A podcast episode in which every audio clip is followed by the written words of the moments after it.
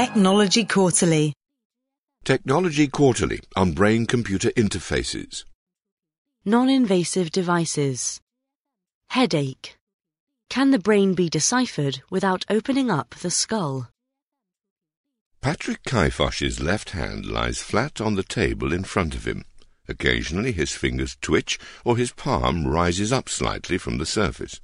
There is nothing obvious to connect these movements with what is happening on the tablet in front of him, where a game of asteroids is being played. Yet he is controlling the spaceship on the screen as it spins, thrusts, and fires. What enables him to do so is a sweatband studded with small gold bars that sits halfway up his left forearm. Each bar contains a handful of electrodes designed to pick up the signals of motor units, the combination of a motor neuron, a cell that projects from the spinal cord, and the muscle fibers it controls. These data are processed by machine learning algorithms and translated into the actions in the game. Dr. Kaifosh, a co-founder of Control Labs, the startup behind the device, has learned to exercise impressive control over these signals with hardly any obvious movement. Some say that the claims of Dr. Kaifosh and Thomas Reardon, his co-founder, that Control Labs has created a brain-machine interface are nonsense. The sweatband is nowhere near the brain, and the signals it is picking up are generated not just by the firing of a motor neuron, but by the electrical activity of muscles. If this is a BCI, then the movement of my fingers when I type on a keyboard is also a brain output, sniffs one researcher. Krishna Shenoy, who directs the Neural Prosthetic Systems Lab at Stanford University and acts as an advisor to the firm, thinks it is on the right side of the divide. Measuring the movement of the hand is motion capture. They are picking up neural activity amplified by the muscles. Whatever the semantics, it is instructive to hear the logic behind the firm's decision to record the activity of the peripheral nervous system rather than looking directly inside the head. The startup wants to create a consumer product. Its potential uses include being an interface for interactions in virtual reality and augmented reality. It is not reasonable to expect consumers to undergo brain surgery, say the founders, and current non-invasive options for reading the brain provide noisy, hard-to-read signals. For machine learning folk, there is no question which dataset, cortical neurons or motor neurons you would prefer, says Dr. Reardon. This trade-off between the degree of invasiveness and the fidelity of brain signals is a big problem in the search for improved BCIs.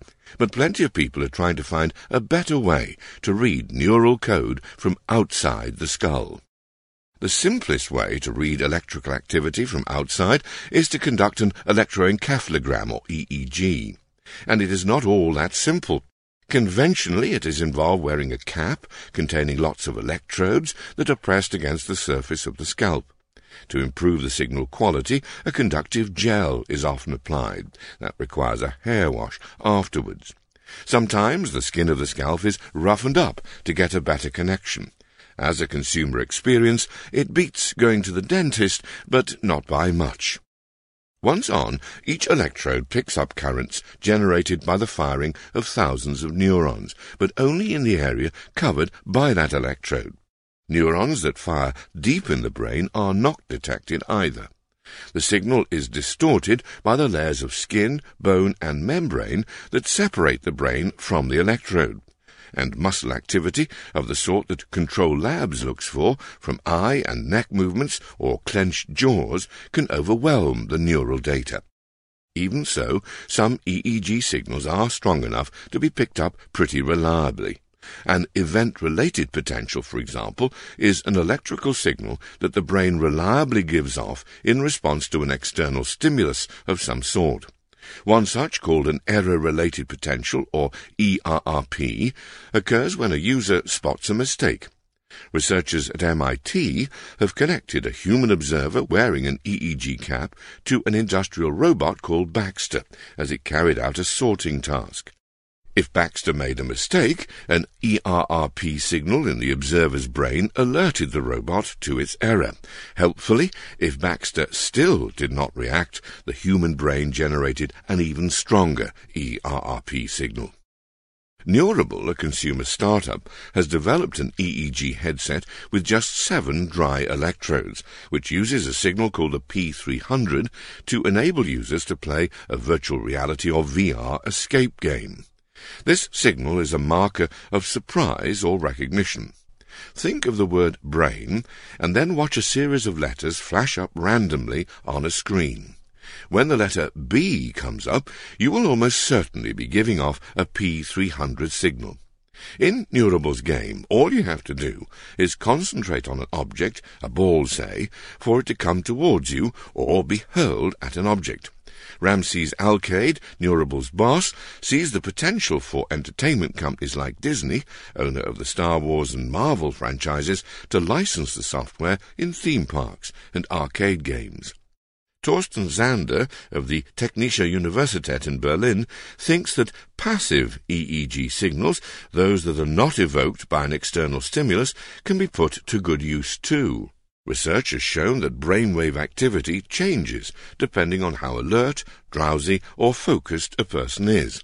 If an EEG can reliably pick this up, perhaps surgeons, pilots, or truck drivers who are becoming dangerously tired can be identified. Studies have shown strong correlations between people's mental states, as shown by an EEG, and their ability to spot weapons in X-rays of luggage. Yet the uses of EEGs remain limited. In a real-world environment like a cockpit, a car, or an airport, muscle activity and ambient electricity are likely to confound any neural signals. As for Neurable's game, it relies not solely on brain activity, but also deploys eye-tracking technology to see where a player is looking. Dr. Alcaide says the system can work with brain signals alone, but it is hard for a user to disentangle the two. Other non-invasive options also have flaws. Magnetoencephalography measures magnetic fields generated by electrical activity in the brain, but it requires a special room to shield the machinery from Earth's magnetic field.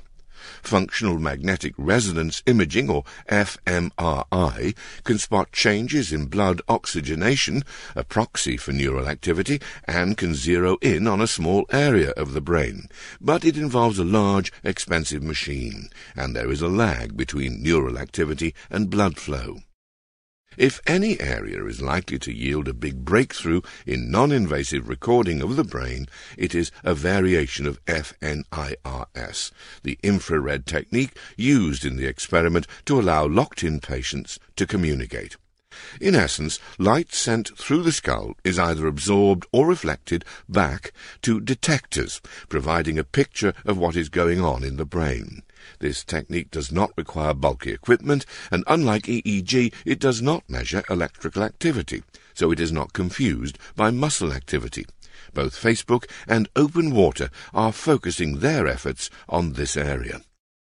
The obstacles to a breakthrough are formidable, however, Current infrared techniques measure an epiphenomenon, blood oxygenation, the degree of which affects the absorption of light, rather than the actual firing of neurons. The light usually penetrates only a few millimeters into the cortex. And because light scatters in tissue, think of how your whole fingertip glows red when you press a pen torch against it, the precise source of reflected signals is hard to identify. Facebook is not saying much about what it is doing. Its efforts are being led by Mark Chevillet, who joined the social media giant's Building 8 consumer hardware team from Johns Hopkins University. To cope with the problem of light scattering as it passes through the brain, the team hopes to be able to pick up on both ballistic photons, which pass through tissue in a straight line, and what it terms quasi-ballistic photons, which deviate slightly but can still be traced to a specific source. The clock is ticking. Dr. Chevillet has about a year of a two-year program left to demonstrate that the firm's goal of brain-controlled typing at 100 words a minute is achievable using current invasive cell recording techniques and to produce a roadmap for replicating that level of performance non-invasively. Open water is much less tight-lipped. Miss Jepsen says that her San Francisco-based startup uses holography to reconstruct how light scatters in the body so it can neutralize this effect. Open Water, she suggests, has already created technology that has a billion times the resolution of an fMRI machine, can penetrate the cortex to a depth of 10 centimeters, and can sample data in milliseconds. Open Water has yet to demonstrate its technology, so these claims are impossible to verify. Most BCI experts are skeptical. But Ms. Jepsen has an impressive background in consumer electronics and display technologies, and breakthroughs, by their nature, upend conventional wisdom. Developer kits are due out in 2018. In the meantime, other efforts to decipher the language of the brain are underway. Some involve heading downstream into the peripheral nervous system. One example of that approach is Control Labs. Another is provided by Qi Wang at Columbia University, who researches the role of the locus ceruleus, a nucleus deep in the brain stem that plays a role in modulating anxiety and stress. Dr. Wang is looking at ways of stimulating the vagus nerve, which runs from the brain into the abdomen through the skin, to see if he can affect the locus ceruleus. Others are looking at invasive approaches that do not involve drilling through the skull. One idea from a firm called Smart Stent, using technology partly developed with the University of Melbourne, is to use a stent-like device called a stentrode that is studded with electrodes. It is inserted via a small incision in the neck and then guided up through blood vessels to overlie the brain. Once the device is in the right location, it expands from about the size of a matchstick to the size of the vessel, and tissue grows into its scaffolding, keeping it in place. Human trials of the stentrode are due to start next year. Another approach is to put electrodes under the scalp but not under the skull.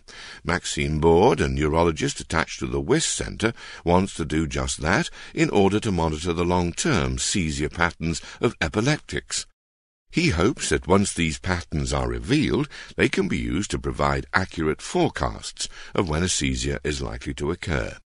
Yet others think they need to go directly to the source of action potentials, and that means heading inside the brain itself.